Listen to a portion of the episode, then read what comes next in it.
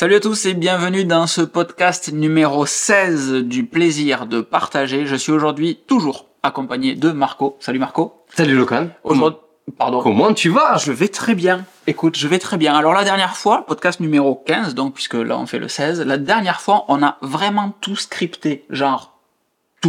Ouais. Beaucoup de On choses. a fait un sacré sommaire. Et du coup, quand on reprenait, quand on partait dans un endroit, on euh, se reprenait nous-mêmes pour revenir en arrière. Là, aujourd'hui, c'est du total freestyle. ça se voit même sur l'introduction. Ça va être, je pense, vachement plus fun aujourd'hui à regarder que la dernière fois. Yes. Déjà parce que la dernière fois, il nous a fallu les 20 petites minutes pour se coordonner, savoir qu'est-ce qu'on allait dire, etc. Là, on est tous les deux habitués à la caméra, tous les deux habitués à être côte à côte. Je vois que t'as même mis un survêt, c'est fini, on passe un cap. Il, il se fait plus beau gosse pour les podcasts. Alors, ce podcast, et pourquoi je parle de survêt, c'est que c'est évidemment un podcast audio que vous pouvez écouter sur Apple Podcast, Spotify, Google Podcast, Amazon Podcast et toutes les plateformes qui ont podcast dans le nom, quasiment mais vous pouvez également le retrouver en vidéo sur YouTube en 4K 60 fps, c'est absolument magnifique, et profitez donc du survêtement de Marco qu'il y a aujourd'hui. Et de ce beau canapé. Et de ce beau canapé. Pas de Kevin aujourd'hui, allez dehors. Peut-être qu'à un moment il y aura du direct parce que Kevin criera très fort et il faudra aller lui ouvrir. Kevin, si vous ne suivez pas les aventures de Lolo et le chat de la maison. Et, et pourquoi est-ce que je dis tout ça? Parce que vous avez dans tous les cas, euh, dans les liens de la description, dans la description du moins, tous les liens de tout ce qu'on va évoquer aujourd'hui. On est devant une bibliothèque, on va parler de livres à un moment, on va parler de différentes solutions, on va parler de plein de choses. Dans le podcast audio, vous avez le lien vers la vidéo. Dans la vidéo, vous avez le lien vers le podcast audio, vers la mailing list, vers l'Instagram de Marco, vers mon Instagram. Enfin bref, si vous vous posez une question à un moment, il y a de très fortes chances que la solution, elle soit dans la description de l'audio ou de la vidéo. Alors aujourd'hui, euh, on joue un petit peu, on surfe un petit peu sur euh, le troll du moment, la nouveauté du moment, les retraites. C'est pour ça que ce podcast s'appelle Retraite, faut-il épargner toute sa vie? Et on n'a pas une réponse en mode oui, non. Mais on va essayer dans cette vidéo et dans cet audio de détailler avec vous et d'aborder différentes pistes euh, d'épargne pour sa retraite. Et hum, en espérant que ça vous donne des petites idées ou que ça vous conforte dans les idées que vous avez peut-être déjà, pourquoi pas, mais on, on va vous proposer différentes choses. Ouais. Avant de commencer cette vidéo, euh, puisqu'on parle dans du troll avec la partie retraite, il y a que moi qui parle, mais ça arrive. Je suis là. on, on- on m'a dit que je parlais beaucoup, donc c'est pour ça que je me mets une autopression là-dessus. Euh, la, le- la réforme des retraites va rentrer en jeu normalement euh, cette année. Pour rappel, il s'agit d'un âge de départ de 64 ans, une durée de cotisation à 43 ans, un minimum retraite à 85% du SMIC, ce qui fait 1200 euros. J'ai pas trouvé l'info si c'était brut ou net. T'en sais quelque chose, toi? Je pense que c'est brut, mais bon, Ça me- quand c'est une supposition. et ça fait pas ouf. Ouais, on vérifiera ou vous vérifierez chez vous, mais bon, toujours est-il, c'est ça. Ce podcast est totalement apolitique et c'est la première fois qu'on parlera, la première et la dernière fois qu'on parlera de cette réforme des retraites puisque c'est pas le sujet du podcast en fait, tout simplement. La question c'est de savoir comment on épargne, comment on met de côté. Euh, on en parlait tout à l'heure, selon moi, euh, d'ici à ce que nous on soit à la retraite, il y aura peut-être plus de retraite. Il y a beaucoup de choses qui vont changer d'ici là, ouais. Euh, donc on s'oriente petit à petit vers une retraite par capitalisation peut-être comme on fait aux États-Unis. Enfin, et c'est pour ça que ce podcast est là pour euh, que Marco vous présente euh, certains trucs, pour que moi je vous en parle d'autres, qu'on échange ensemble, etc. Euh, les, les, hum, la partie retraite, encore une fois, on, on part vers de la capitalisation. Moi j'ai 36 ans, toi tu as? 27. Un petit jeune, c'est beau. C'est beau. Pas encore 30 ans, c'est mignon. Hein Euh, moi j'ai 36 ans, ouais, le, en février là, euh, pour le prochain podcast, ça sera mon anniversaire. Et, et très clairement, aujourd'hui, moi il me reste à peu près 25 ans Mhm. avant ma retraite. Euh, T'as fait plus d'années. j'ai travaillé, plus- je suis plus vieux que, ouais, j'ai pas fait plus d'années de travail, ouais, non, mais. mais je suis plus vieux que d'années qu'il me reste avant d'arriver à la retraite, ouais, exactement. Euh, on a différentes possibilités d'investissement. On a, euh, on les voyait ensemble tout à l'heure, Ouais. la partie euh, épargne dans une banque, Oui. qui est assez classique. Euh, est-ce que c'est un truc que tu fais? Est-ce que com- comment est-ce que tu gères ta ton, ton épargne? Alors, si on part sur. euh, sur la partie gère, moi banque Juste sur la banque. Ouais. Ok. Euh, sur la partie banque, alors moi j'aime bien appeler ça l'intelligence financière. Euh, c'est la façon dont vous êtes éduqué et vous vous êtes éduqué. Euh, sur la partie banque, j'ai une partie en fait. euh, alors moi je suis encore salarié, j'aime bien faire des digressions. Ouais. Je, je suis encore salarié, plus j'ai des revenus dans l'immobilier et j'ai des revenus dans l'entrepreneuriat. Et, euh, et sur la partie salaire, en fait, j'ai une partie qui sort forcément euh, de ces comptes pour venir euh, faire une épargne de sécurité, faire un capital qui grossit petit à petit, et ce capital-là, après, soit l'utiliser dans l'immobilier, soit l'utiliser à des fins perso, mais toujours, par contre, avoir une, un, un matelas financier dans, dans tout ça, euh, histoire de jamais se retrouver à sec. Alors moi j'ai plusieurs questions sur ce que tu viens de me dire. Je, je vais pas m'en souvenir de toutes, mais la première c'est tu fais une différence entre la partie revenu d'entrepreneuriat et revenu euh, immobilier. Oui. est-ce que tu fais la distinction? L'entrepreneuriat c'est la partie coaching qu'on évoquait la dernière fois rapidement? C'est ça, coaching et mon ancienne vie de DJ aussi, mais Ouais. maintenant, euh, voilà, je, je le prends en compte dans mes calculs, entre guillemets, parce qu'avant je faisais comme ça, et maintenant c'est devenu le coaching, mais ouais. Ok. Et la deuxième question que je me suis perdu du coup, euh, c'est la partie épargne de précaution, mais tu dis aussi une épargne qui va grossir au fil du temps. Ouais. C'est un épargne de précaution que tu fais grossir? Alors justement, c'est, tu fais très bien de poser la question, merci. Tiens, c'est beau parce que c'est pas préparé en plus. Hein. Non. Euh, L'épargne de précaution, c'est vraiment le matelas. En fait, vraiment, partez de zéro. Vous mettez un matelas de sécurité, combien il vous faut, et ça, c'est selon vos critères. Là, je vous donne un exercice pratique si vous avez envie de faire euh, l'exo. Euh, selon vos critères, qu'est-ce qu'il vous faudrait, par exemple, pour vivre un mois, deux mois, trois mois? Euh, Si jamais vous avez plus de salaire, si jamais vous vous cassez une jambe, ceci, cela. Celle, euh, c'est ce matelas, en fait, il vous servira à dormir tranquille. Si jamais il vous arrive un Clairement. truc un jour, euh, le chauffe-eau qui T'as fait pète, exprès pour le jeu de mots ou pas du tout? dormir tranquille? Matelas, dormir Matelas. tranquille. Ah, même pas. Même Et ça, c'est beau. le, généralement, pour ce, puisque je t'ai coupé, j'en profite. Le- la partie euh, épargne de précaution, il y a deux règles. C'est effectivement toujours pour dormir tranquille. Oui. Je suis très fan de cette définition, en, en gros. Euh, Il y a deux bonnes pratiques qui s'opposent. Enfin, qui s'opposent, qui arrivent toujours à la même chose, même, même euh, finalité, c'est d'avoir suffisamment d'argent pour dormir tranquille. C'est soit trois mois de vos hum, revenus, Ouais. euh, à avoir de côté. Donc si vous gagnez 2000 balles, c'est 6000 balles de côté dans votre épargne de précaution, qui sert en cas d'urgence exclusivement, euh, ou 6 mois de charge fixe. Ouais.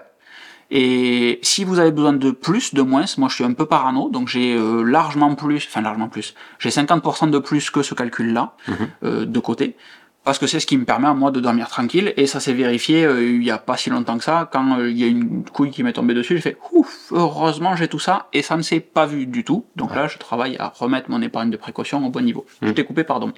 Et donc du coup, cette épargne de précaution que tu fais, euh, qui ne grossit, grossit, ne grossit pas, Ah, et elle Ne grossit, elle grossit suivant l'exercice que tu fais. C'est-à-dire que mon épargne de précaution aujourd'hui, c'est pas la même que l'épargne de précaution que j'avais il y a euh, 3 ans ou 4 ans, avant de commencer euh, à investir ou avant de commencer l'entrepreneuriat d'une autre façon. tu l'as fait évoluer Euh, parce que tu prends plus de risques aujourd'hui, C'est ça. Euh, parce que tu gagnes plus d'argent tout simplement? Parce que j'ai plus de responsabilités aujourd'hui, Ok. je dirais.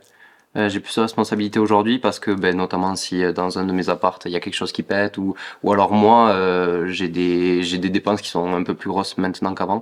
Donc voilà, mon matelas a évolué, mais vous vous pouvez le faire évoluer en refaisant cet exercice assez fréquemment Ouais. chaque année euh, tout- ou alors quand vous voulez, vous refaites cet exo de dire on va voir combien il me faudrait euh, charge fixe 6 mois ou 3 mois de salaire ou alors d'autres critères qui sont les vôtres. Et, euh, et comme ça, votre matelas, ben, vous, vous l'ajustez et toujours vous dormez tranquille sur votre matelas de Bon. sécurité. les jeux de mots. Euh, J'avais eu, je, je fais une parenthèse, un, un des bouquins qu'il y a derrière qui est, qui est, qui est, je m'en souviens, The Automatic Millionaire. Est-ce que tu peux me l'attraper moi?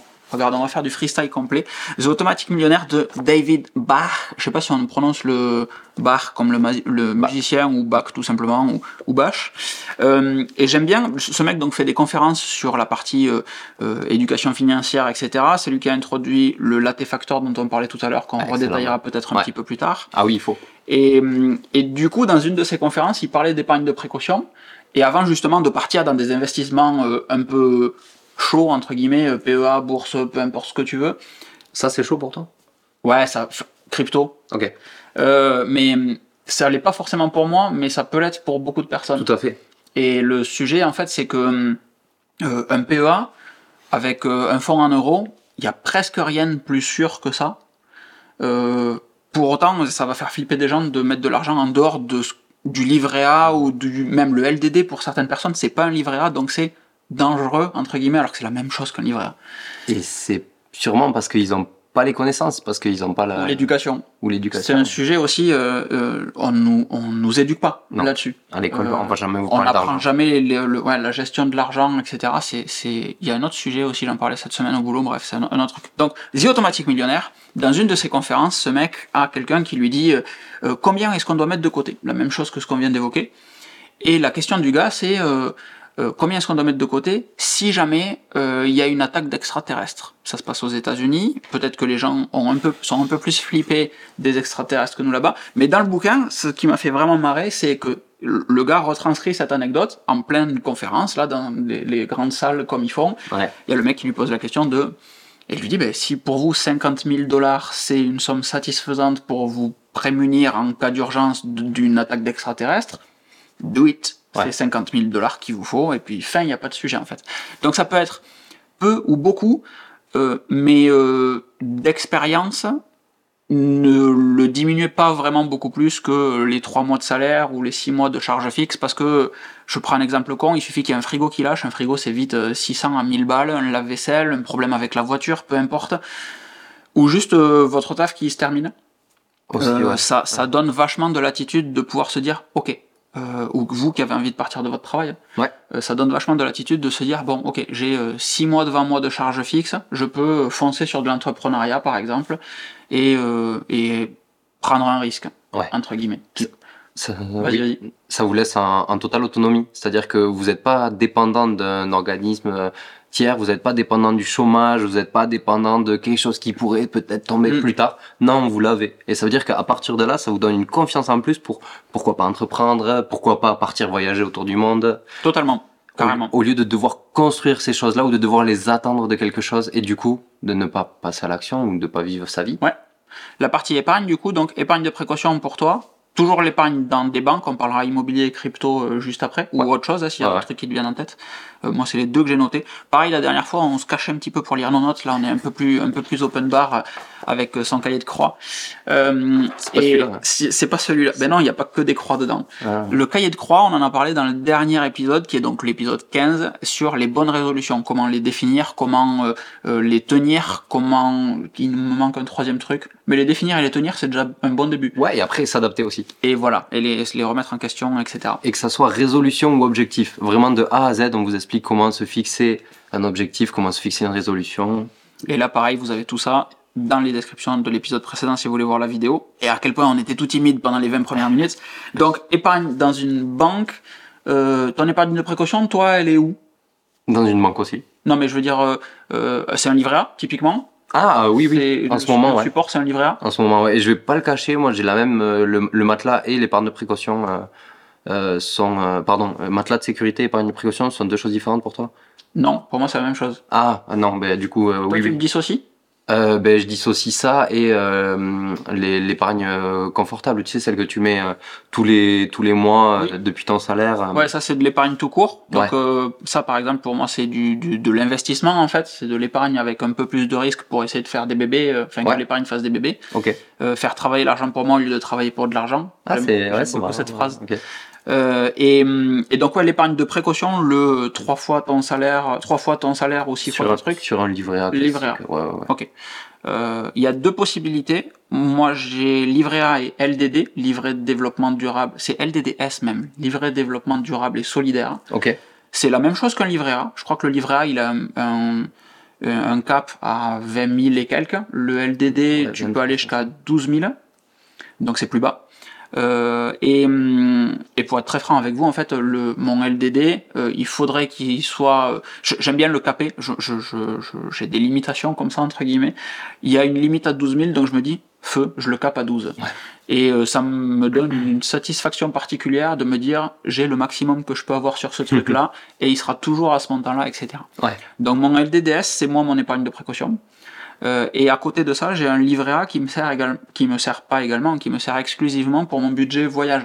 Ok. C'est-à-dire que quand je veux partir, j'ai, euh, je fais grossir petit à, petit à petit ce truc-là. Quand j'ai euh, une prime qui tombe ou un revenu en plus que j'attendais pas, euh, en plus de mon process de mettre de côté périodiquement, mais tout ce qui est en plus de ça, ça part sur le livret A. Et je me dis, ah cool. Alors budget voyage ou budget euh, fun entre guillemets. Ouais. Voyage, resto, c'est très rare, mais essentiellement le budget voyage. Ok.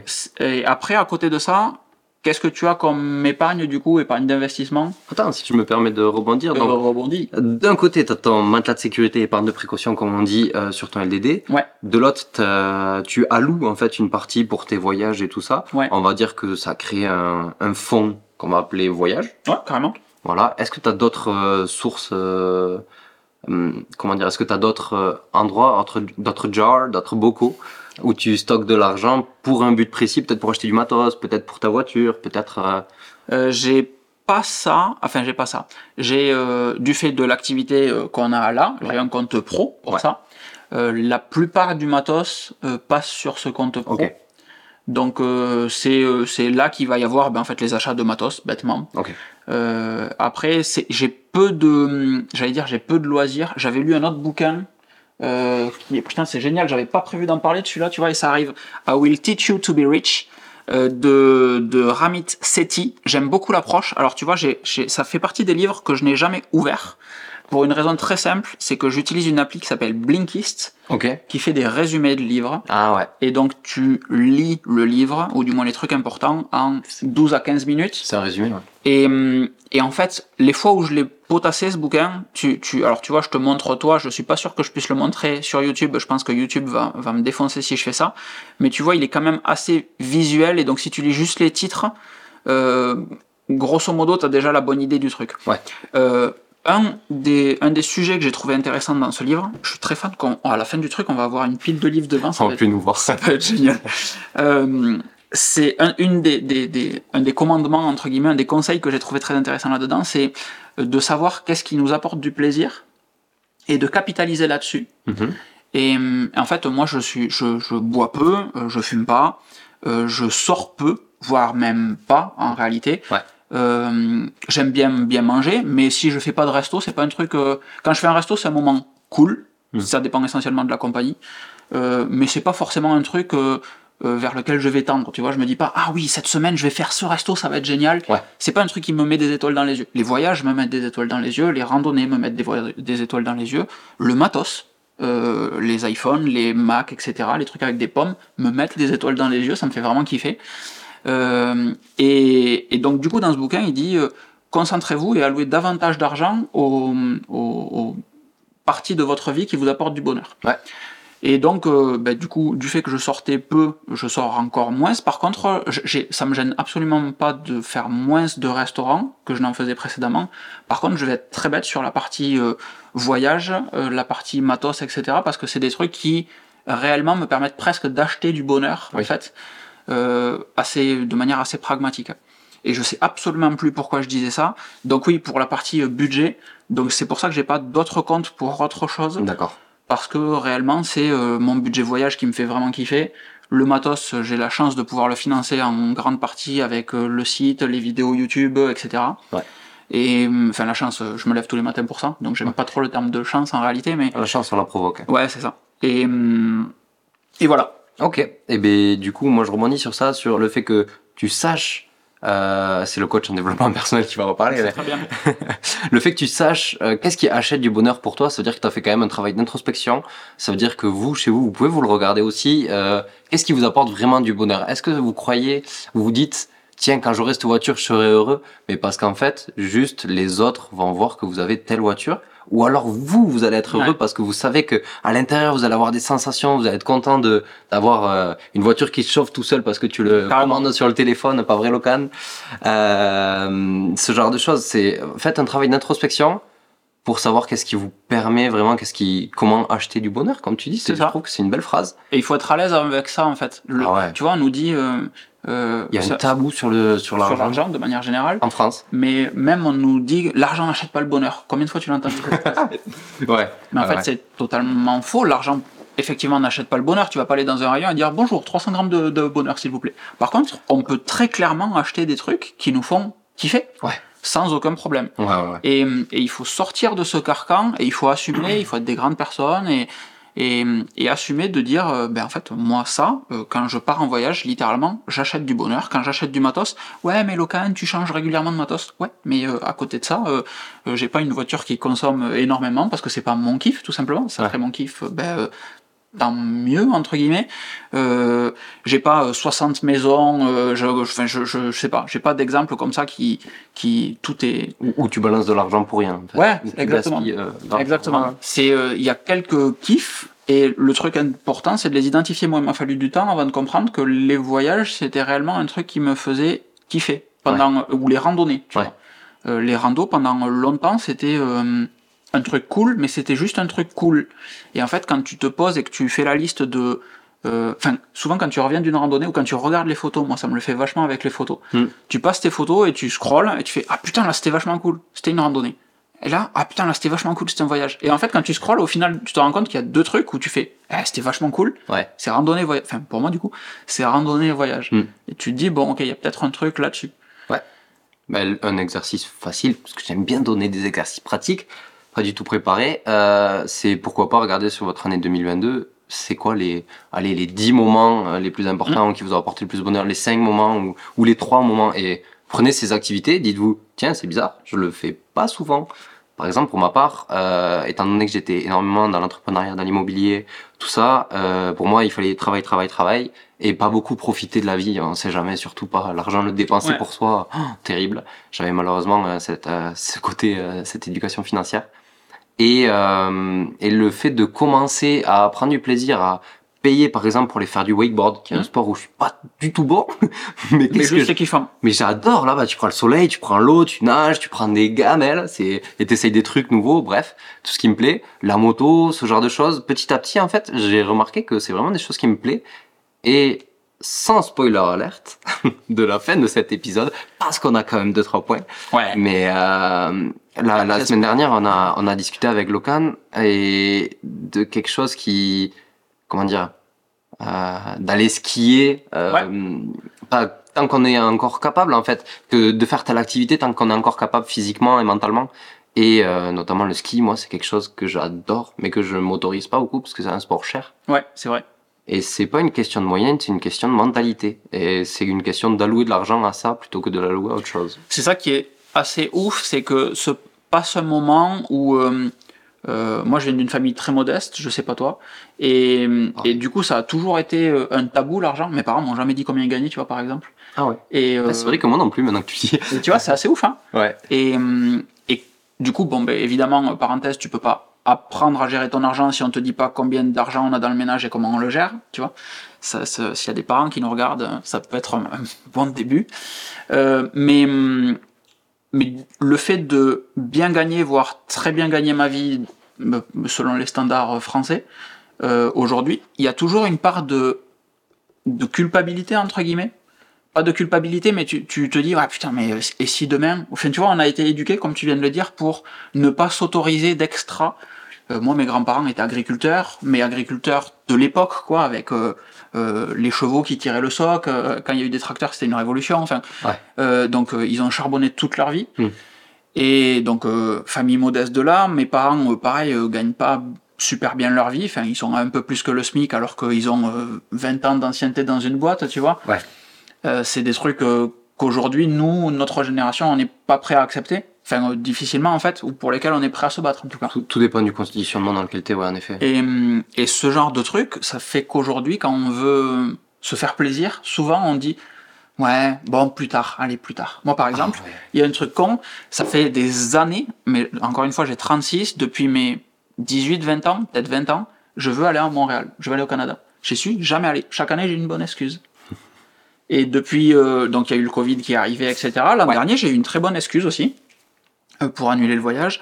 Et là, le premier truc que j'ai fait de l'année, je me l'étais noté dans mon appli, le premier truc que j'ai fait de l'année, c'est bam, prendre des billets non remboursables pour être obligé d'y aller. ok Et au cas où, tu vois, je me mets un, un, fels- un- un- garde-fou, garde-corps, ouais euh, à moi-même en me disant, bon, mais tu prends des billets non remboursables, comme quand tu vas faire les courses, tu sais que t'achètes pas de Nutella parce que tu sais qu'une fois qu'il est dans ton placard, Ah, tu vas le défoncer. défoncer.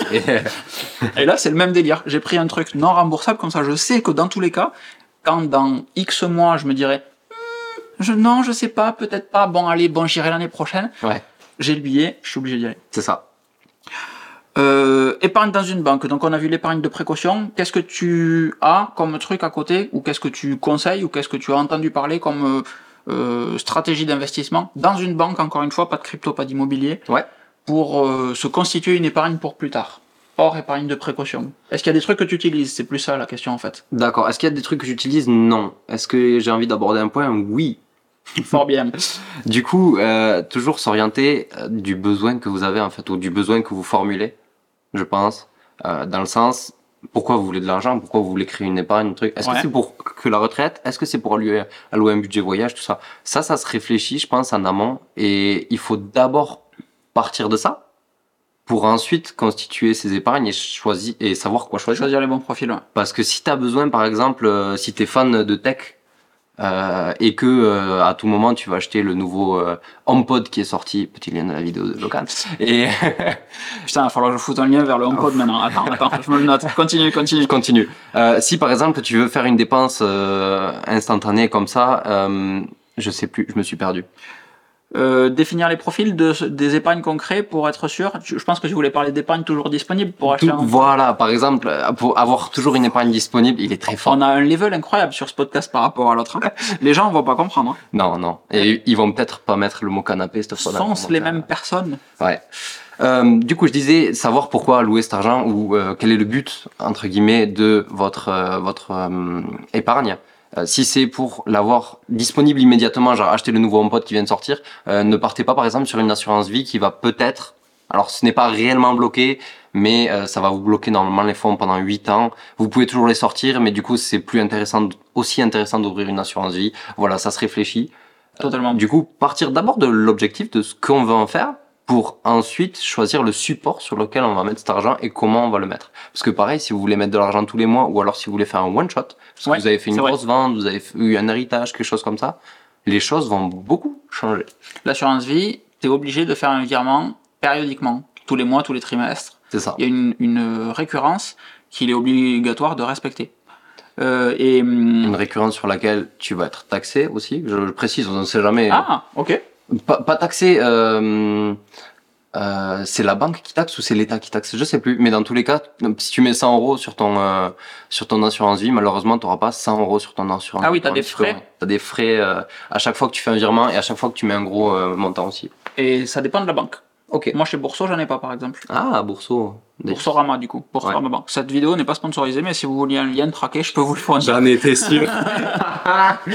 Et, Excellent. Mais pour ceux qui regardent la vidéo sur YouTube, il y a forcément un truc qui a changé à l'image et peut-être même à l'audio pour tout le monde. C'est tout simplement que j'avais commencé à filmer en 60 fps sur cette vidéo, que l'appareil photo a eu trop chaud d'un coup et ça vient de couper. Donc on reprend à l'arrache avec une nouvelle vidéo en 24 images par seconde. Donc c'est peut-être pour ça que la vidéo finale n'est qu'en 24 images par seconde, suspense insoutenable, et que le champ surtout est plus large maintenant dans la vidéo. Encore une fois, si vous écoutez en audio, vous vous en fichez. Donc on en était à parler des épargnes dans une banque de Boursorama et de l'assurance vie. Oui. Effectivement, il existe différents supports. Donc l'assurance vie qui est bloquée entre guillemets pour 8 ans, on peut commencer à la retirer au bout de 5 ans, on peut la casser quand on veut en fait l'assurance Oui, vie, c'est juste qu'on perd les bénéfices euh, de des intérêts qu'on aura eu dessus. Ouais. Euh, on a sensiblement identique à l'assurance vie euh, la partie euh, PEA, plan épargne euh, plan épargne Plan- Action Bah, si. Plan épargne en action, tout à fait. Euh, c'est à peu près la même chose qu'un- qu'une assurance vie, sauf que le PEA, il est euh, bloqué sur 5 ans. Quand je fais mes calculs, moi, le PEA est plus intéressant que l'assurance vie, Mhm. euh, parce que le, le taux d'intérêt, les, taux, les taxes, les charges qu'il va y avoir sur le capital débloqué, sur un PEA, sont plus faibles que sur une assurance vie Ouais. Au global. Euh, donc aujourd'hui, moi, à recréer des trucs, j'ai, euh, euh, tu me poses pas la question, mais je t'y réponds quand même. J'ai S'il te plaît, ouais. que ça se reproduise plus. GLDD, livret A, CEFP, euh, PEA, assurance vie, CTO. Donc à peu près tous les trucs qu'on peut avoir. euh, euh, Il y a eu une phase où j'étais très curieux financièrement. Ouais. Et en fait, euh, à un moment, il faut tester des trucs et tu dis, ah, voyons. Donc le CEFP, compte épargne financière pilotée, se comporte à peu près euh, comme, euh, comme, comme l'assurance vie, si je dis pas de bêtises. Donc j'ai pas vu d'intérêt, je l'ai dégagé. Il était moins rentable même. Ok. Le PEA a un fonctionnement qui est similaire, c'est un plan épargne en action, qui est à peu près la même chose qu'un CTO, compte titre ordinaire. Et les deux, ça fait beaucoup de jargon, hein, je suis désolé. Et les deux sont en bourse. Le. PEA, on peut prendre des actions qui sont françaises, Oui. ou euh, ce qu'on appelle des ETF, des Extended Traded Fund. Ouais. Alors, ça s'arrête pas aux actions françaises, il me semble. C'est même européen. Europe, ouais, ça me choquerait pas. Par contre, tu peux hésité. pas aller sur le Nasdaq. Euh, Totalement. J'ai notamment un PEA. C'est vrai que je te l'ai pas dit, mais. Et le CTO, compte titre ordinaire, t'achètes ce que tu veux, et là par contre tu te fais défoncer, en parlant poliment, sur les frais appliqués. Euh, Ouais. Au moment d'un CTO, au moment d'un PEA, il y a toutes les questions que tu posais tout à l'heure. Pourquoi est-ce que vous voulez ce capital? Vous savez qu'il va être bloqué X temps, Exactement. etc. Et ça, ça permet justement de choisir le bon support euh, et aussi dans le cadre d'une assurance vie ou d'un PE ou d'un CEFP, de choisir le bon profil du support. C'est-à-dire que quand tu fais une, euh, quand tu crées une assurance vie, tu vas avoir euh, X questions au début et qui vont chez Boursorama, je crois que tu as 4 ou 5 profils Ouais. en fonction du risque que tu veux. Ouais. Et donc tu as des trucs en fonds en euros où tu prends quasiment aucun risque, euh, ce qui est bien pour une retraite par exemple.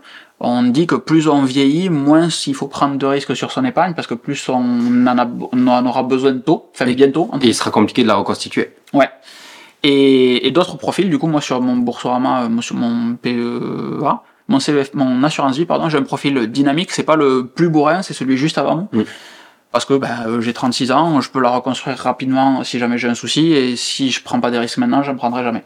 Exactement. Et ça dépend aussi de votre appétence au risque. C'est c'est pas le support qui doit définir votre appétence au risque, c'est vous qui devez définir le support par rapport à votre appétence au risque. J'espère que ça c'est clair. Totalement. Il y a des questions qui sont cool sur la partie Boursorama, enfin de manière générale, en fait, toutes les banques le font. Je parle de Boursorama parce que c'est la mienne, mais encore une fois, euh, euh, pas de parti pris ici. Ouais. Euh, vous vous doutez que si j'y suis, c'est parce que j'y trouve mon compte, hein, mais c'est propre à chacun. Tout à fait. Euh, le, une question qui est super intéressante, c'est si demain votre le compte en question affiche zéro euh, ou euh, affiche une, une décroissance forte, genre euh, moins 20, moins 30%, quel est votre premier réflexe? Tout sortir, ne pas bouger, réinvestir. Et il y a une quatrième réponse, la réponse D sûrement. Ne rien faire. Euh, non, c'est le, ça y est, c'est tout retirer, ne rien faire, réinvestir. Et il y a un quatrième truc, je me souviens plus. Donc c'était juste pour caler une blague, la réponse D, mais bon. euh, Ok. et il faut avoir la ref. Ah, les pancakes. Et hum, les pancakes, tabernacle. Euh, et cette question seule permet déjà de savoir à quel point on est chaud patate ou pas Ouais. sur un investissement quel qu'il soit. Ce qui me permet de faire une transition assez facile vers les crypto-monnaies. Sachant que, mais très bonne transition, euh, très bonne transition vers la crypto-monnaie. Euh, Marc Reporter ici, du coup, je voulais juste ajouter que, sachant que euh, vous pouvez sur le même support, notamment le PEA, avoir des actions entre guillemets très risquées ou des Carrément. ou des ETF très risqués, des choses. Bon, un ETF par définition c'est quelque chose de moins risqué parce que vous regroupez un grand nombre d'actions, donc c'est les variations seront plus petites euh, en cas de, de, changement de marché par, par Ouais. exemple. Mais bref, tout ça pour dire que sur le même support, vous n'êtes pas obligé d'avoir le même risque. Vous pouvez faire un support par risque, entre guillemets, par exemple, vous voulez allouer 50% de votre épargne à du gros risque parce que vous êtes jeune, parce que euh, vous savez que vous faites beaucoup d'argent en ce moment, tout ça, euh, suivant vos conditions comme d'habitude, et sur le même support avoir euh, 50% vraiment pas risqué, ou euh, vice versa sur deux supports différents. Carrément. C'est vrai que j'y pense absolument pas, mais c'est totalement le cas. Ouais. Euh, Investissement long terme, investissement court terme, ce sont des choses euh, que vous devez euh, faire en introspection, savoir euh, quel argent vous voulez mettre à long terme, quel, quel argent à court terme. Toujours pareil, relié à votre objectif. de quoi on peut se passer. L'argent à long terme, c'est de l'argent qu'on ne touchera pas court terme. Donc, euh, quelle est la proportion de l'argent que vous avez disponible pour de l'épargne que vous pouvez réellement faire disparaître jusqu'au moment où vous en aurez besoin pour votre retraite? Mhm. pour faire encore une fois la transition vers le titre.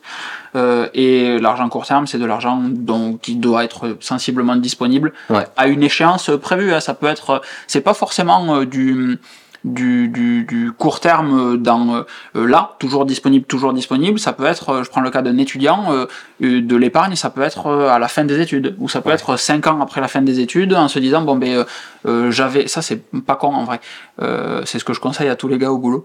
On a une équipe très jeune au travail du coup, euh, et qui sortent tous d'études, et la transition pour eux elle est hyper facile parce qu'ils gagnent bien leur vie aujourd'hui Ouais, il passe de pas alors grand chose. qu'ils avaient que dalle avant et Ouais. donc littéralement ils mettent presque 1000 euros de côté tous les mois parce que juste ils ont euh, ben, euh, une vraie rentrée d'argent et donc pendant 5 ans ils se disent bon mais tout ce qui rentre boum, ça part de côté sur un truc qui va me rapporter potentiellement beaucoup Ouais. mais euh, c'est une prise de risque que j'accepte parce que euh, ben, j'ai jamais gagné autant d'argent de toute ma vie puisque j'ai jamais été salarié jusqu'à maintenant C'est ça. euh, crypto-monnaie? Crypto-monnaie. Euh, mais prise de, ri- prise de juste risque un- tu voulais dire un autre truc? Eh oui. En fait, à chaque fois que je dis crypto-monnaie, il y a un... Oui, pardon, mais ouais, mais on, en fait, on, on sait, on, y a, On a des on a un secret. On a un secret parce que comme Est-ce- coupe sous, Est-ce que c'est Géraldine? Est-ce qu'on parle de Géraldine ou pas le commentaire? Je- Non, c'est pas ça le secret qu'on dit. on peut parler de Géraldine. mais On a eu un commentaire incroyable, vraiment, euh, quelqu'un qui nous a dit super podcast et vous faites un très joli couple. Eh oui.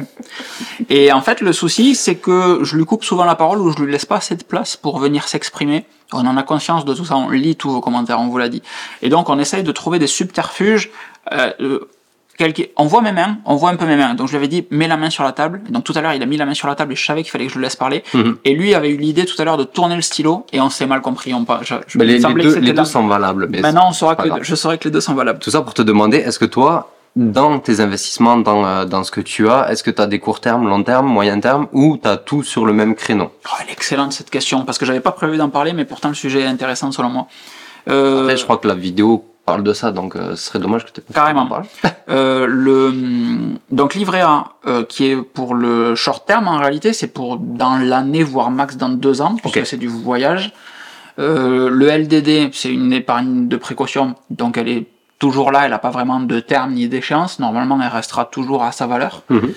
Euh, et après, par contre, ouais, l'assurance vie, euh, c'est un truc que j'ai créé en me disant bon, ben on verra plus tard. L'assurance vie, elle est intéressante pour euh, de la transmission. Ouais. Euh, bon, pour transmettre à une descendance, il faudrait que je commence à faire une descendance. Mm. Et bon, voilà, l'assurance vie est là. La partie PEA, par contre, on parlait tout à l'heure d'ETF euh, et de regroupement d'actions. Un truc qui est assez euh, visualisable, c'est euh, moi j'ai quasiment tout sur un ETF du S&P 500. Ok. Le S&P 500, c'est les 500 plus grosses entreprises euh, des États-Unis. J'en profite pour dire que dans le PEA, c'est vraiment une des seules euh, euh, choses qui vous permettra d'investir, notamment aux États-Unis, qui est un marché très dynamique. Qui, Oui, qui les ETF, hein. Plus, ouais. Ce sont les ETF qui vont vous permettre ce genre de choses. Vous avez des ETF monde, des ETF pour les C'est États-Unis. ça. Je t'en prie, continue. Et du coup, euh, j'ai euh, quasiment tout moi sur un ETF S&P 500. Alors toutes les banques en font des ETF. Hein, euh, L'Ixor, qui est la Société Générale, en fait. Euh, Amundi en fait. Enfin, vous en trouverez avec différents noms des ETF pour le S&P 500 et qui sont donc une. Donc le S&P 500, c'est les 500 plus grosses entreprises arbitrairement des États-Unis. Pour faire partie des S&P 500, euh, il faut que l'entreprise soit effectivement très grosse, mais aussi qu'elle soit stable. Genre Tesla ne fait pas partie du S&P 500 alors que c'est une des plus grosses boîtes parce que ça virevolte dans tous les sens et Ouais. que ça n'apporte pas la garantie ou le standard de qualité du S&P 500. Donc dans le S&P 500, les 500 plus grosses boîtes, si, comme tu disais tout à l'heure, il y a même 10 boîtes qui posent le bilan, encore une fois, c'est les 500 plus grosses, il y a très peu de chances que demain elles posent le bilan. Tout à fait. S'il y en a 10, il en reste toujours 490 pour apporter de la stabilité à l'indice. Donc Ouais. globalement, l'indice, il est assez sûr, entre guillemets, même si rien n'est sûr. Vous allez jamais avoir une baisse de 10% en un jour, par exemple. Ou alors, faut vraiment qu'il y ait un Covid. C'est voilà, c'est arrivé une fois, euh, deux fois, je crois. Il y a eu un gros crash et il y a eu la partie Covid. Mais en fait, euh, une phrase que j'aime bien ou qu'on déteste, c'est selon. Je fais une parenthèse et une digression aussi. C'est que quand on tire le curseur suffisamment loin, on est toujours bénéficiaire. Euh, et la deuxième phrase qui va avec ça, c'est que tant que c'est pas vendu, c'est pas perdu. C'est-à-dire que si vous avez euh, de, elle est, ouais, Ouais. beaucoup l'aiment pas celle-là, mais tant- tu achètes 10 actions euh, de 10 actions de, de, de livres. Voilà, tu achètes 10 actions de livres, elles sont à 10 euros l'action, et euh, l'action chute à 1 euro euh, l'action, donc tu as perdu tout ce que tu avais mis Au lieu dedans. de 100 euros, il te reste plus que 90%. 10 euros. Et, et en réalité, tant que t'as pas vendu tes livres, Oui. ben en fait, tu les as toujours, donc l'action elle peut remonter. Et si l'action remonte, ben en fait, tu peux toujours continuer de faire une plus-value comme tu avais prévu de le faire à la, à la base. Par contre, si tu vends tout au moment où c'est en bas, ben là, tu actes, comme le juge avec son marteau, tu actes le fait d'avoir perdu 90%. Mm. Ces deux petites phrases euh, toutes faites étant euh, données, euh, la partie S&P 500, donc du coup, moi j'ai un ETF de ce S&P 500, donc c'est celui que j'ai, c'est du Lixor, donc c'est la société géniale qui prend, euh, Général. ouais, je sais, Ah, tu appelles ça société géniale. ouais, j'aime bien, ça me Ok. fait mal. comme euh, Microsoft, euh, Microsoft Windows, euh, Ok. euh, Ça pour un pro Mac, ça pauvre point, etc. Tu vois, le truc pour faire des, des slides. Euh, bon, il y en a plein. Euh, et du coup, La Société Générale. la Société Générale, à l'Ixor, et fait un ETF de ce S&P 500, c'est-à-dire que la Société Générale achète plein d'actions de S&P 500, Mhm. les découpe en petits morceaux, tout petits, tout petits, tout petits, et nous les vend en nous. Mais comme c'est la Société Générale qui les vend, mais c'est des actions françaises. Ouais. Donc on a le droit de les acheter avec le PEA. C'est un montage un petit peu, c'est totalement légal, il n'y a pas de sujet là-dessus. Ah oui. Et c'est ce qu'on appelle un ETF. Donc c'est l'entre, le- la, la banque qui achète pour nous et qui revend un petit, for- petit truc. C'est pour ça qu'il y a des S&P 500 en ETF à tous les tarifs. Mhm. Il y en a à 30 balles, il y en a à 100 balles, il y en a à 200. Il y en a, le S&P 500 il a 4000 dollars euh, actuellement. Et il y en a à 30, à 100, à 200, à toutes les valeurs jusqu'à presque euh, 3000 balles. Pourquoi? Parce qu'une action qui a été créée au tout début de l'indice, eh bien, elle a monté avec l'indice et donc sa valeur est haute aujourd'hui. Une action créée euh, là, il n'y a pas longtemps, elle va être encore à 10 balles pour un S&P 500 ou peut-être quelques euros. Euh, ça, et, et donc du coup, ouais, moi j'ai tout sur euh, mon PEA, enfin j'ai tout. J'ai une, grosse proportion de mon épargne qui est sur le PEA en S&P 500, en Mhm. ETF de S&P 500, et une autre partie de l'assurance vie. Euh, et, et du coup, un autre point que je voulais évoquer, euh, on le fait en avance, tant pis, bon, on le fera que là, c'est la partie intérêt composé, Ouais. qui est également évoqué dans ce petit livre avec le latte factor. Donc du coup, The Automatic Millionnaire, toujours pareil, on en a parlé tout à l'heure. Et hum, ce, ce latte factor, c'est le fait de, euh, de aux États-Unis, ils sont très euh, Starbucks, chaîne de café, etc. Et donc régulièrement, tous les jours en vrai, voire même deux fois par jour, ceux qui sont camés au café vont dans un Starbucks et claquent 10 à 20 balles dans du... Il n'y a pas le même pouvoir d'achat aux États-Unis, c'est pas les mêmes coûts non plus. Et crament 10 à 20 balles tous les jours dans du café, dans un latte, dans ce que tu veux. De là est venu le latte factor, c'est 10 balles qu'on met en Starbucks tous les jours, ça marche pour ce que vous voulez. Hein. Si vous êtes un accro des McDo, ça marche aussi. Si vous fumez, ça marche aussi. Si vous avez une... J'en profite, il y a quelqu'un qui nous a écrit un commentaire super sur euh, le fait qu'il était en train d'arrêter de fumer euh, dans le dernier podcast. Ça fait vraiment plaisir ce genre de retour. C'est incroyable. Ouais, tape dans le dos, tape dans le dos comme on disait. Et oui, Bon courage, tu nous tiendras au courant au, des futurs podcasts de où t'en es de ton arrêt. Et donc, ce latte factor, le fait de prendre ces 10 balles que normalement on donne à Starbucks ou à qui vous voulez tous les, tous les jours, vous les mettez sur un compte, à la fin du mois ça fait 310 balles ou 620 balles. C'est colossal hein, quand tu réfléchis comme ça. ah oui oui, Et à la fin de l'année, ça fait d'autant plus, ça fait 36 000, 3600 ou 3600 euros. 3600 ou 7200. 3650 euros. Et ces 3650 euros en fin d'année, l'année d'après avec ce qu'on appelle des intérêts composés, donc vous investissez dans ce que vous voulez, à 5% par exemple, 3650 euros, vous prenez 5% d'intérêt que vous mettez dessus. Ça va faire un petit peu plus. Ce sont des intérêts à l'année, on précise. Oui, totalement. C'est des intérêts annualisés. Donc l'année d'après, vous aurez 3650 plus à nouveau 3650 que vous allez rajouter l'année 2, avec, qui vont aussi s'appliquer sur les 5% de l'année précédente. Et ensuite, l'année 3, vous aurez 3650 plus 3650 plus 3650 avec chaque année les 5%. Et petit à petit, Première année 3832, deuxième année 4000, troisième année 4225, 4436, 4658, ainsi de suite. et ça, c'est tes intérêts composés sur un one-shot de la première année. C'est ça. Donc c'est-à-dire que la première année, si on met uniquement la première année de la T-Factor, au bout de 5 à 6 ans, on est déjà à 4800 et quelques balles, juste avec 5% d'intérêt. On a gagné 1000. ouais. Sauf que chaque année, vous allez rajouter ce petit latte factor, là, ces petites 10 balles par jour, et donc ça va faire 4000, la deuxième année, ça fera 3700 plus 3005, l'année d'après, ça fera... Et donc, tout ça pour dire, long story short, je vous invite à faire un tableur Excel, en fait, et à prendre... Oh, ouais. La première, moi je l'ai fait, c'est là, que j'ai craqué mon slip. Ouais. J'ai Ah mis sur la première ligne, ben, sur une année, je peux mettre euh, tant de côté. Donc mettez euh, 4000 si vous voulez votre latte factor. Euh, ou 1000, mettez 1000.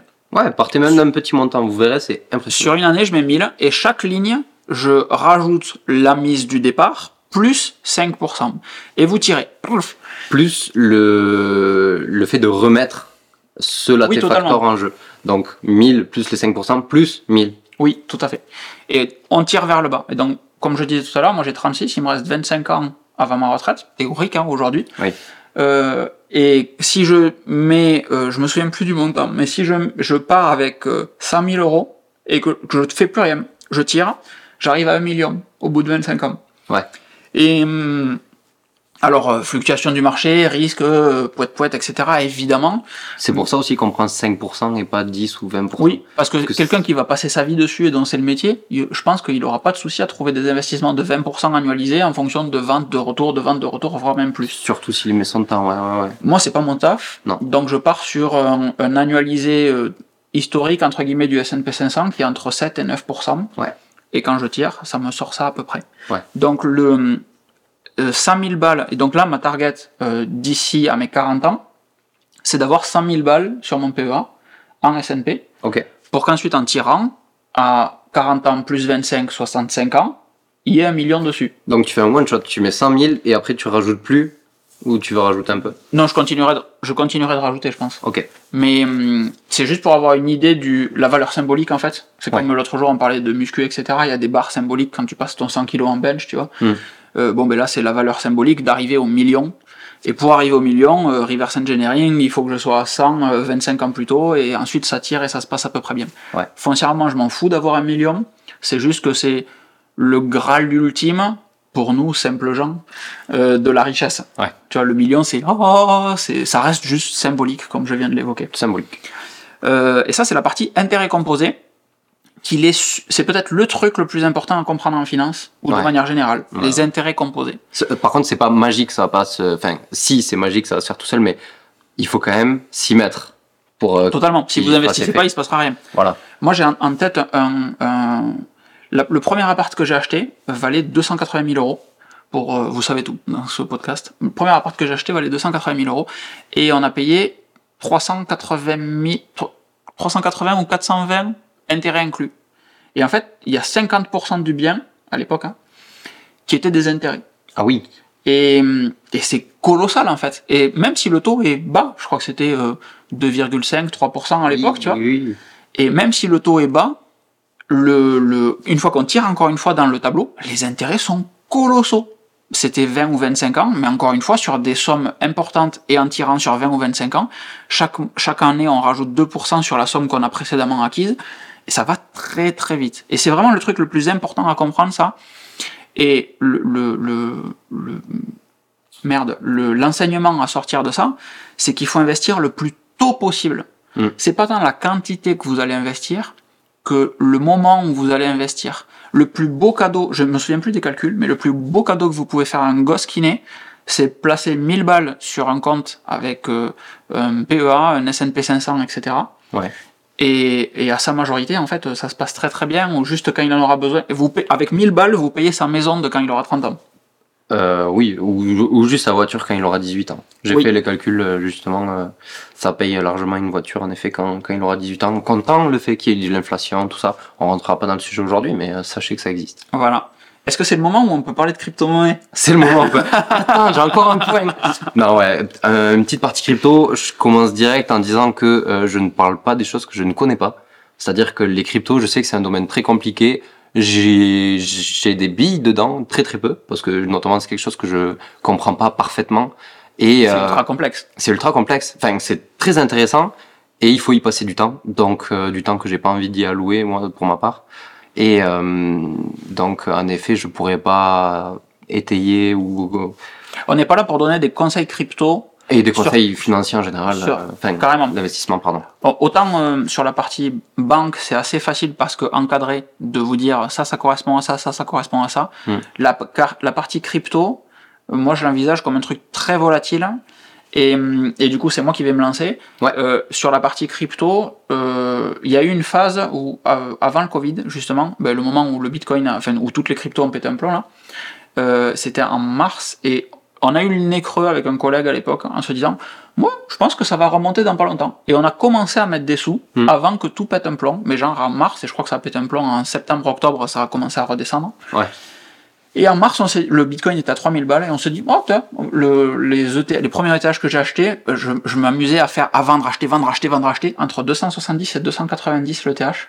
Aujourd'hui, ils sont beaucoup plus hauts. Hmm. Et, hum, L'Ether, pour ceux qui n'ont pas ETH, c'est Ether. Ouais, l'Ethereum, ouais. Et, hum, et du coup, euh, euh, aujourd'hui, la stratégie pour moi, c'est d'acheter chaque mois un petit peu, toujours la même somme, Ouais. sans regarder le cours ou presque, en vrai. En fonction de où est le cours, bon, si ça fait un gros pic, j'attends peut-être 2-3 jours pour voir si ça commence à redescendre ou pas. Mais hum, acheter périodiquement, parce que je ne me souviens plus de la stat, mais je- il me semble que c'est 70% des jeunes de moins de 25 ans, dont tu fais presque partie, euh, ont des crypto-monnaies. Ça sent la jalousie. Ça, un petit peu, il y a un petit peu de ça. ont des crypto-monnaies. Et ça veut juste dire que, euh, donc, à partir du moment où il y a des États qui autorisent les paiements en crypto-monnaie, à Ouais. partir du moment où, où des entreprises, comme Tesla par exemple, utilisaient des, des paiements en crypto-monnaie, bon là c'était de la spéculation à grande échelle, c'est encore autre chose. Euh, on ne, il y a une seule issue logique, entre guillemets, c'est que dans 20 ans, dans 30 ans, dans X années, les cryptos rentrent dans le game de manière euh, simple comme une monnaie classique en fait. Tout On fait. va vers ça, c'est obligatoire. Donc ma position en tant que vieux de 36 ans, c'est de me dire quand on y sera, je veux pas être le vrai vieux qui est resté sur le côté en disant Eh, ça ne marchera jamais. Ça fait bien. Comme, comme Internet à l'époque. Comme Internet. Internet, mais ça ne marchera jamais. Le- C'est le Minitel, la vraie vie. Euh, et, et je veux en avoir un petit peu. Donc c'est pour ça que périodiquement, je- j'en achète un petit peu. Mm. Co- comment tu fonctionnes toi? C'est c'est une Quelle belle. est ton euh, approche du monde C'est une belle, belle philosophie. Alors moi, mon approche, ça a été que euh, j'ai mis des billes en 2020, 2019, Ok. ou quelque chose comme ça. Euh, et j'ai pas touché depuis. Donc ça a fluctué. Vraiment, euh, comme on est sur le, le- ici le podcast de l'honnêteté, j'avais mis 200 et quelques euros, je crois 210 euros exactement. J'avais fait ça en deux fois. Et, euh, et j'avais laissé parce que justement, j'y consacre pas assez de temps. Et j'ai diversifié ça et j'ai pas pris les plus grosses parce que justement c'est vachement attirant. D'ailleurs un point qui est très intéressant pour vous si vous y connaissez pas. Euh, j'avais pris au contraire les plus petites, celles où vous pouvez acheter 20 000 unités à 0,0001 centime euh, et vous vous croyez le roi du pétrole. Et ben, avec le recul, Ça- ce que je peux vous dire, c'est pourquoi pas vous diriger vers ceux qui sont établis, ceux qui ont un vrai projet, euh, ceux qui sont là depuis longtemps ou euh, qui veulent pérenniser ça. Les plus connus étant le Bitcoin, l'Ethereum. Euh, ne pas forcément se diriger vers du Shiba Inu par exemple. Ouais. Toutes les, les Doge, euh, Doge, Dogecoin. euh. Et, bref, C'est très volatile. Ouais. Ouais, ouais, ouais. Et surtout, la crypto-monnaie à la base a été créée pour servir un projet, pour être utile. Je savais pas si on allait l'apporter en fait, mais euh, le, effectivement, il y a des euh, Mana Decentraland, par exemple, c'est une crypto-monnaie qui a pour but d'être utilisée dans des jeux vidéo totalement dématérialisés, dans de la VR. Le projet est là derrière. La crypto-monnaie que j'ai, qui me tient le plus à cœur, euh, c'est le BAT, le Basic Attention Token, euh, qui est supporté par le navigateur internet Brave, que vous connaissez peut-être. Et le BAT sert totalement un projet, concrètement un projet, c'est que quand vous allez, quand Brave va vous afficher des publicités, si vous autorisez Brave à vous afficher des publicités, vous allez être rémunéré en BAT, en Basic Attention Token, donc en, en jeton d'attention de base, euh, littéralement du temps de cerveau disponible, euh, pour, pour rémunérer le temps de cerveau disponible que vous avez alloué à la publicité qui vient de popper. Et hum, le BAT a été prévu uniquement pour financer le navigateur Brave. Et ça marche toujours aujourd'hui. En fait. Euh, pareil, le mana Decentraland, etc. Il y en a plein qui sont. Il y en a qui ont des projets réellement, comme tu dis. Ouais. Et c'est concret et c'est factuel. Dans certains très rares cas, le projet est déjà en cours. Oui. Et donc on peut voir ce que ça donne ou on peut s'identifier au projet prévu. Ça fait un petit peu pléonasme, mais on peut s'identifier à ce qui va sortir de terre ou ce qui est prévu pour sortir de terre et dire ben, j'y crois vachement. Par exemple, il y a du euh, euh, pas de Pirate Bay, il y a un truc de peer-to-peer, euh, piratage entre guillemets, et BitTorrent, je crois qu'il y a une, une crypto BitTorrent, et ben, j'en ai acheté parce que juste euh, je trouve ça intéressant. Et en fonction des éviter, donc ce que tu disais sensiblement, de Ouais. prendre des trucs qui n'ont aucun projet, genre le Dogecoin qui est juste là pour se foutre de la gueule des autres cryptos, Ouais. par définition, ce n'est pas une crypto super fiable sur laquelle investir. C'est ça. Vous achetez pas une part de quelque chose de concret. Ouais. Vous achetez. Là, là pour le coup, les peurs des générations d'avant et des gens qui Mm. s'y connaissent pas, qui sont, vous achetez une crypto-monnaie, vous savez pas ce que vous achetez derrière, ceci, cela. C'est vrai pour les, euh, ça a un nom en plus. Shitcoin. Shitcoin, voilà. C'est vrai pour les shitcoins.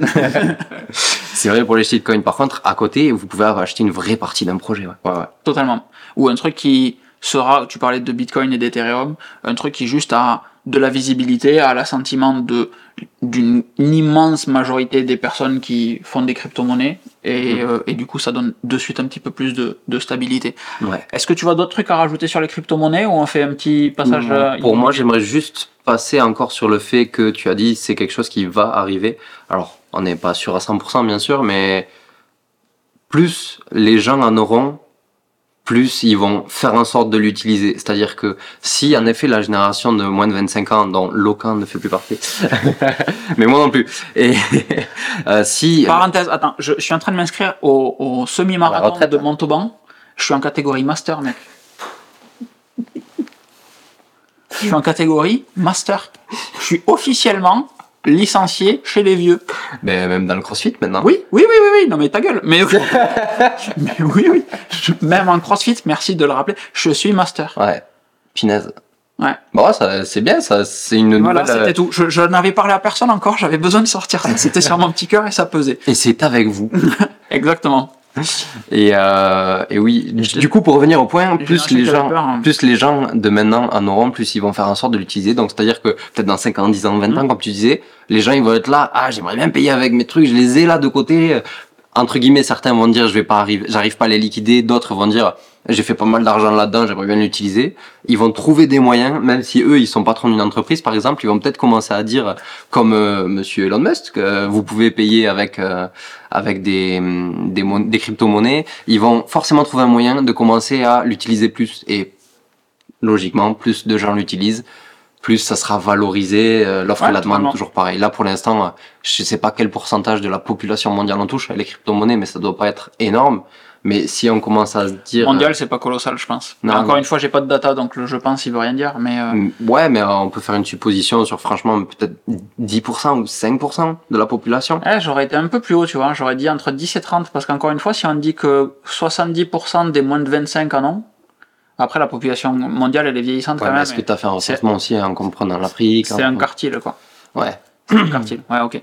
Bref, tout ça pour dire que, en effet, c'est peut-être quelque chose qu'on va de plus en plus essayer d'utiliser ou d'avoir Mm. dans les années futures. C'est quelque chose d'intéressant. Moi, moi, je me, Très clairement. je me positionnerai pas dessus pour l'instant. Technologiquement, c'est super bien. Et je suis en train de chercher parce que j'ai un autre livre qui est très très bien sur les cryptos. Et je, je pense qu'il est littéralement derrière le canapé en fait et que du coup je ne le vois pas. Mm. Mais sur les, les, le, la blockchain, blockchain révolution, il s'appelle très simplement. Un peu solide, un peu pavé, mais sur l'approche technique et technologique de la blockchain, Ah, ça qui n'est donc bien, pas ouais. que la crypto-monnaie, par définition. Euh, et, euh, et ouais, je me, je me gavais à le lire, il faudrait que je le reprenne ce truc parce qu'il Ouais. était un peu dense et j'avais envie d'avancer sur d'autres sujets. Immobilier, Yes. rapidement, Rapidement, punaise, il y en a des choses à dire. et il y a, y tellement de trucs à dire, mais en fait, ça fait, ça fait, je pense que ça fait plus d'une heure qu'on chat. hein. Déjà? Ben là, ça fait 30 minutes depuis la deuxième séquence, et je pense que ça faisait à peu près autant de temps que cette séquence sur la séquence d'avant. Ok. Ben, je te lance un défi, alors, Locan. Oh putain. Est-ce que vous êtes prêts, mesdames et messieurs? Euh, je te propose en 5 minutes de dire vraiment les trois. Monaco. Où ça En 5 minutes de dire les trois points les plus importants peut-être sur l'immobilier pour toi Ou les points les plus importants euh, Ah, sur l'investissement immobilier euh, que tu voulais aborder aujourd'hui? Alors les- le truc que je- que j'ai mis du temps à comprendre euh, sur un investissement immobilier, euh, Mm. c'est déjà le, le problème que j'ai avec l'immobilier, c'est la gestion des locataires. La gestion humaine. La gestion dire. humaine, en fait, le fait que c'est pas comme un compte bancaire où tu mets des sous et le compte bancaire il fait son truc, il y a un contrat, c'est signé, enfin tu sais ce qui va se passer entre guillemets. Euh, le, un, une- une- un investissement immobilier, par définition, sera locatif, ou alors, euh, enfin par définition, pas forcément d'ailleurs, ça peut être, euh, je pense que tu allais me reprendre dessus, mais ça peut être acheter, retaper, revendre et faire une plus-value dessus. Ouais. C'est vrai, je l'oublie à chaque fois celui-là. Mais dans le cas de j'achète, je fais louer, enfin je mets quelqu'un dedans, euh, la notion de je mets quelqu'un dedans, le quelqu'un s'en va, soit t'es ultra chanceux, comme certaines personnes qu'on connaît, et t'as un locataire qui reste pendant 10 ans dedans, et il se passe, et, enfin, juste génial. Ouais. Soit euh, tu es comme quelqu'un assis sur ce canapé, et tu as un locataire qui change tous les 9 mois, Ok. et c'est juste trop relou. euh, de devoir, enfin tous les 9 mois j'exagère, mais tous les ans, et c'est ultra relou de devoir faire les visites, organiser le départ, faire l'état des lieux, entrée, sortie, machin, etc. Ok. Ça, c'est la partie qui, moi, me fait chier dans l'immobilier et qui me fait peur. Enfin, pas peur, mais qui m'emmerde, en fait, en parlant simplement. Euh, tu vois, aujourd'hui, j'ai un appart. J'ai pas envie. euh, euh, si je me, si j'en ai 10 et que ça se passe comme ça chaque année, littéralement, je perds mes années.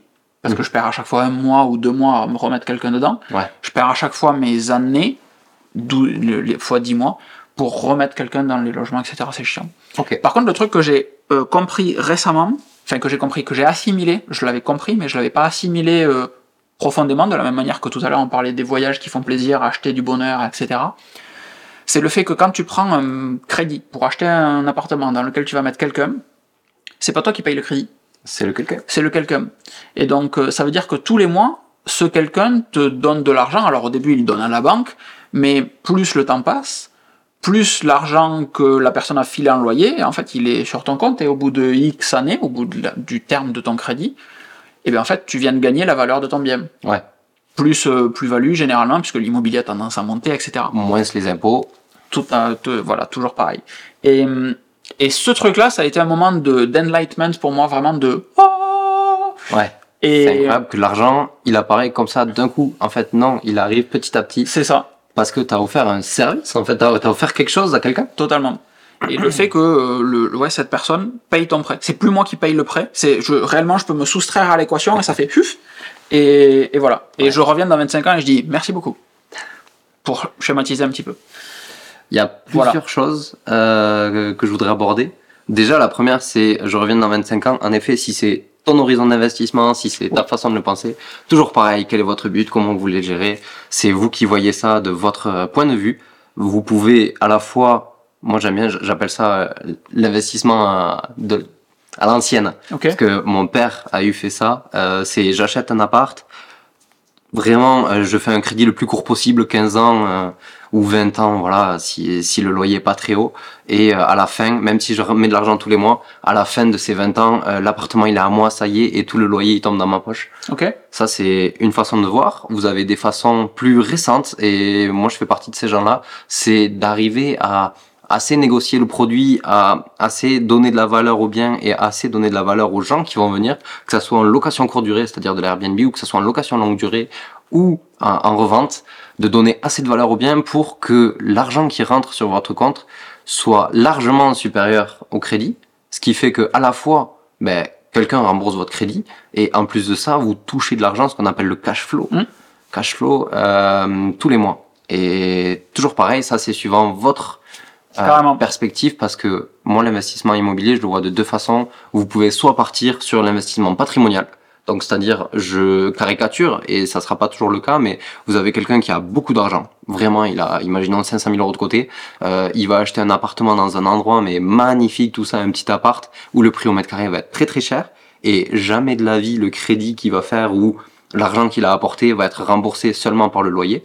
Mais euh, en fait, ce qu'il va faire, c'est qu'il va placer de l'argent dans l'immobilier, son Ok. argent qu'il a durement gagné ou alors le risque euh, lié à la banque, il va le placer dans l'immobilier et euh, il va pas vouloir toucher l'argent pendant que le, le pendant qu'il rembourse le crédit. Mais par contre, à la fin, quand il va revendre, il va faire une plus-value parce que le quartier est génial.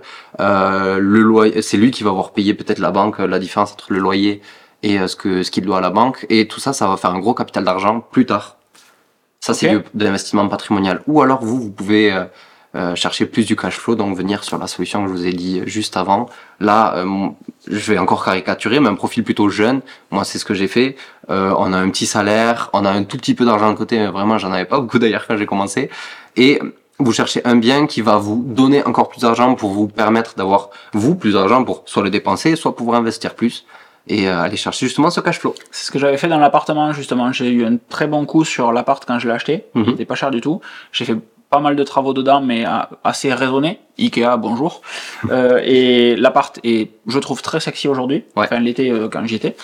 Et au moment des locations, du coup, le montant de la location est très supérieur au montant de mon prêt. Ouais. Et, et même incluant les frais de les frais de copro, etc. euh, dedans, il y a toujours de l'argent qui arrive en plus. Et effectivement, c'est monstre sexy. Mm. C'est C'est- monstre sexy. C'est fou de se dire que euh, un investissement de temps, sans parler d'argent, là vraiment on parle juste de votre temps euh, dans la recherche, dans la rénovation, dans l'ameublement et dans la mise en location. Euh, je pense que j'ai abordé tous les sujets de, de, ce, de l'investissement IMO.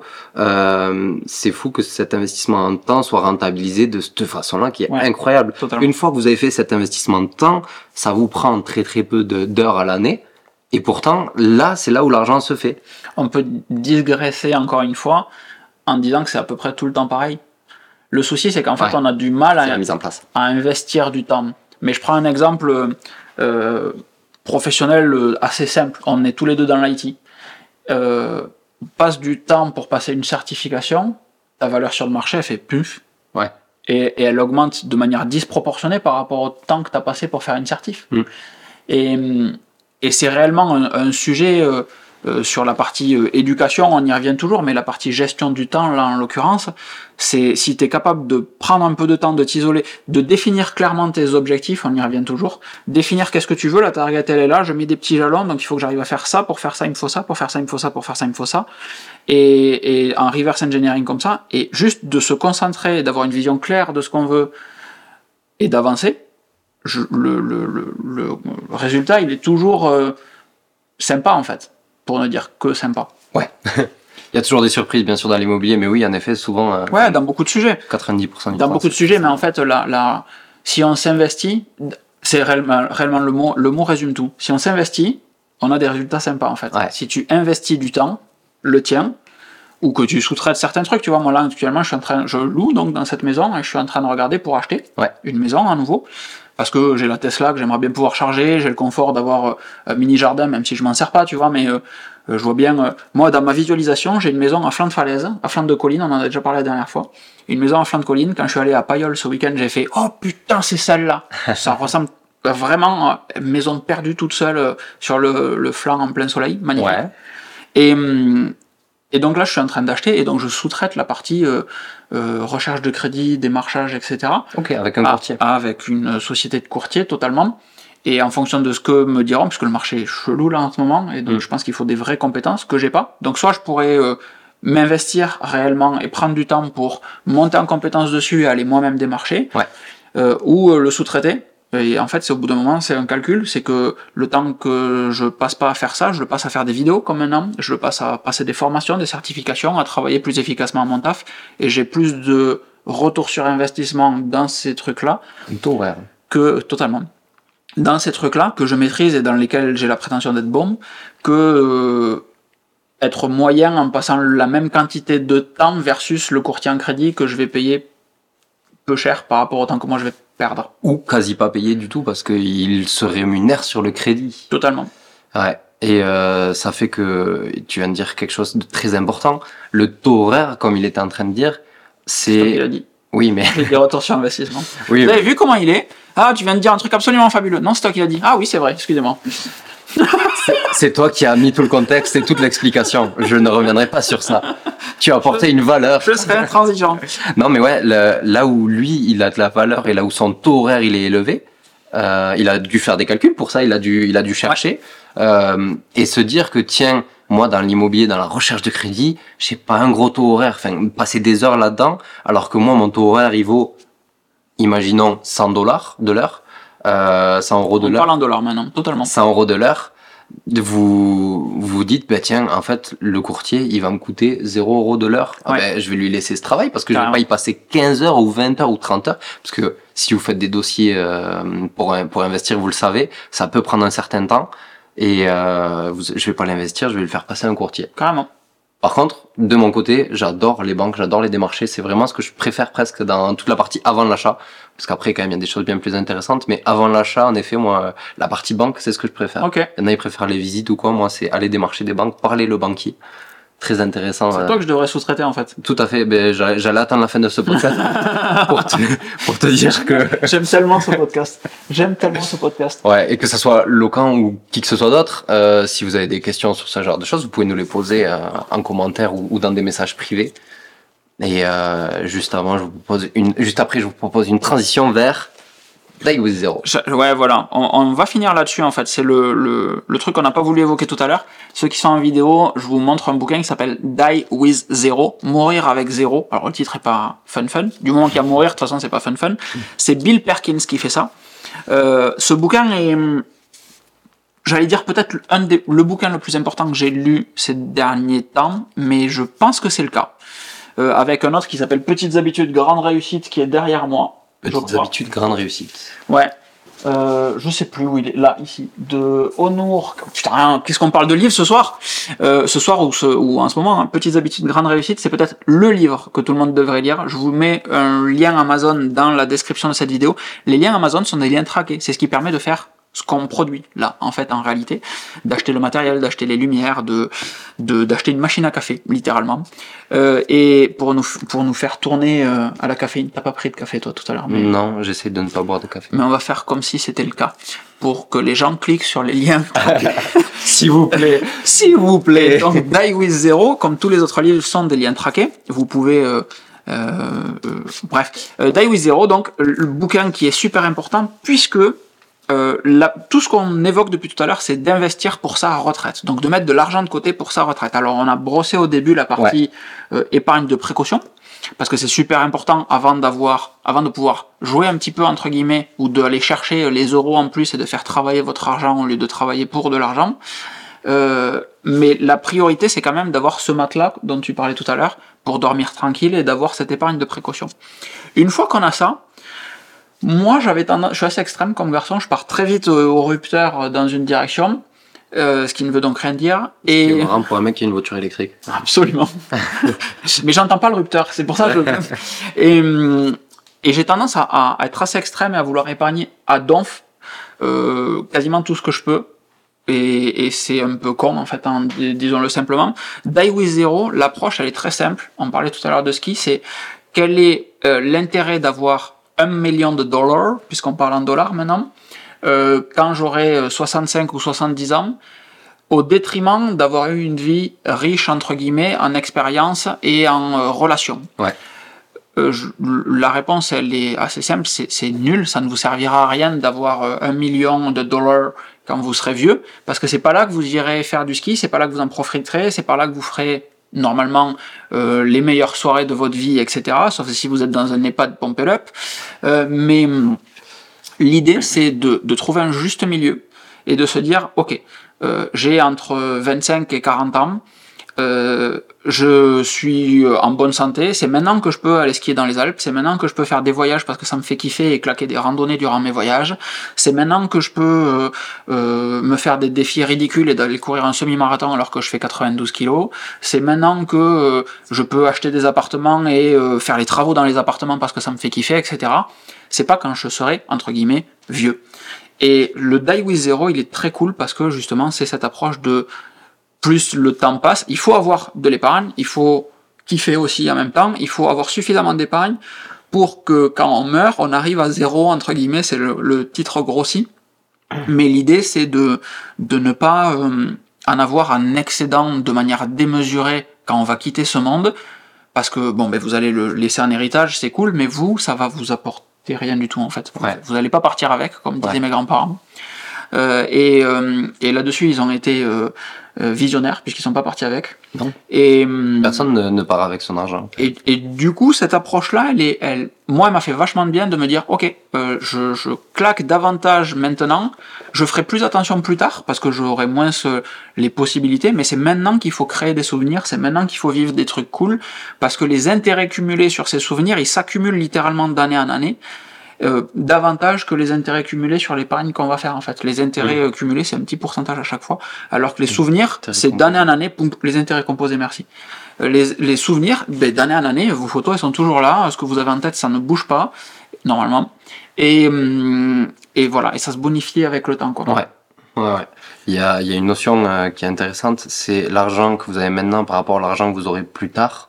Euh, c'est assez complexe à aborder, mais entre guillemets, l'argent que vous avez maintenant et que vous allez dépenser maintenant n'aura pas la même valeur que ce même montant dans 10 ans. Oui. Parce que euh, notamment, ben là, vous pouvez l'utiliser peut-être euh, dans notre cas pour aller faire du crossfit, pour aller faire du ski, pour euh, aller faire des randos, euh, peut-être avec un sac chargé comme jamais. Alors que dans 10 ans, cet argent-là, peut-être qu'il nous permettra pas de faire ces choses-là. Et euh, à l'inverse, l'argent dans 10 ans sera peut-être plus facile à avoir parce qu'on aura un taux horaire, euh, par exemple, qui sera plus gros. Carrément. Euh, Bon, vas-y. Euh, et que euh, aujourd'hui, par exemple, on a un taux horaire que à 100 dollars Dollar. de, de l'heure, alors que s'il faut, dans, dans 10 ans, on aura un taux horaire de 1000 dollars par heure. C'est justement un juste milieu à, à arriver à trouver, à arriver à dépenser assez d'argent maintenant pour se faire kiffer, mais quand même avoir toujours assez d'argent pour pourquoi pas investir, ça c'est ma vision moi, Ouais, carrément. et je, pour de certains qui la partagent, mais arriver à trouver ce juste milieu, ce sera le, le bon mot. euh. Ça sera le beau mot de la fin. Hmm. On n'est pas loin d'avoir terminé. On a même terminé, je pense. On a même terminé. Tu vois autre chose à rajouter? Ah, que c'était un plaisir d'être ici. On a- je pense qu'on a été objectivement. Si vous avez regardé ce, ce- cette, la dernière fois, on a fait ça. Ceux qui avaient regardé jusqu'à la fin, on leur avait dit de mettre canapé. Ah ouais, là on peut leur dire de mettre le mot dollar. Do- vous mettez le mot dollar Dollar. en commentaire si vous avez regardé cette vidéo jusqu'à la fin. Si vous avez écouté ce podcast jusqu'à la fin, ça sera plus dur en podcast, mais mettez le mot dollar en description, soit sur le site, soit sur la vidéo YouTube.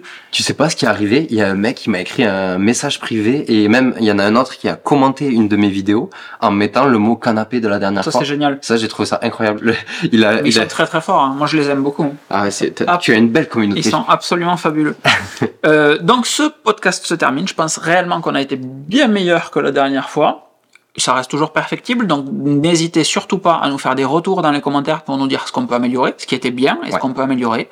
Comme ça, ce qui était bien, petite tape dans le dos, ça nous fera- ça va être le le la- Le gimmick le subtitle de ce de ce podcast là, petite tape dans le dos. Ce qui était bien, ben ça nous fera plaisir de savoir ce qui était bien et ce qu'on peut améliorer, ben on essaiera de l'améliorer pour la prochaine fois. Vous avez encore une fois tous les liens dans la description, que ce soit sur YouTube ou dans votre application de podcast. Euh, les liens sont traqués et c'est ce qui permet d'aider la création de ce contenu. Euh, vous avez également le lien vers l'Instagram de Marco, Level Up with Marco, c'est ça C'est ça. Et également vers le mien. un Instagram que je viens tout juste de créer d'ailleurs. Juste pour vous ou presque. on vous fait des gros bisous. On vous souhaite une excellente fin de journée et on vous dit à très vite. À Ciao, très vite. Ciao.